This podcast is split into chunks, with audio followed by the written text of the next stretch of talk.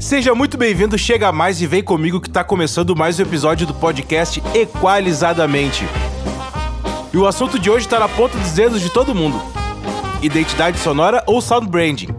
Lembrando que esse e todos os outros episódios aqui do podcast têm o apoio de Flórida Música, áudio para conteúdo digital, marketing, publicidade, propaganda, podcasts, enfim. Segue eles lá no Instagram, arroba Florida Música. Aproveita e me segue no Instagram também, arroba Thierry Amaral. Thierry é T-H-I-E-R-R-Y. Bora compartilhar conhecimento. Primeiro de tudo, o que é o Sound Brand? Sound Brand é um som, uma identidade sonora que identifica uma marca, produto ou empresa. Por que se usa o Sound Brand? O Sound Brand tem a função de tornar a marca mais próxima do consumidor e também torna a marca um pouco mais humana. Ajuda na fixação da marca na cabeça das pessoas também. Tá, e como deve ser um Sound Brand?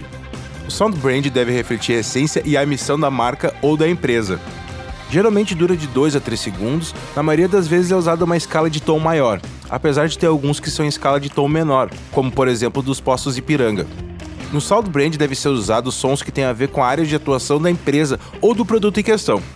Caso tu não tenha entendido ainda, Sound Brand é aquela musiquinha que toca no final dos, das propagandas, tipo da Coca, uh, das Havaianas, Decolar.com.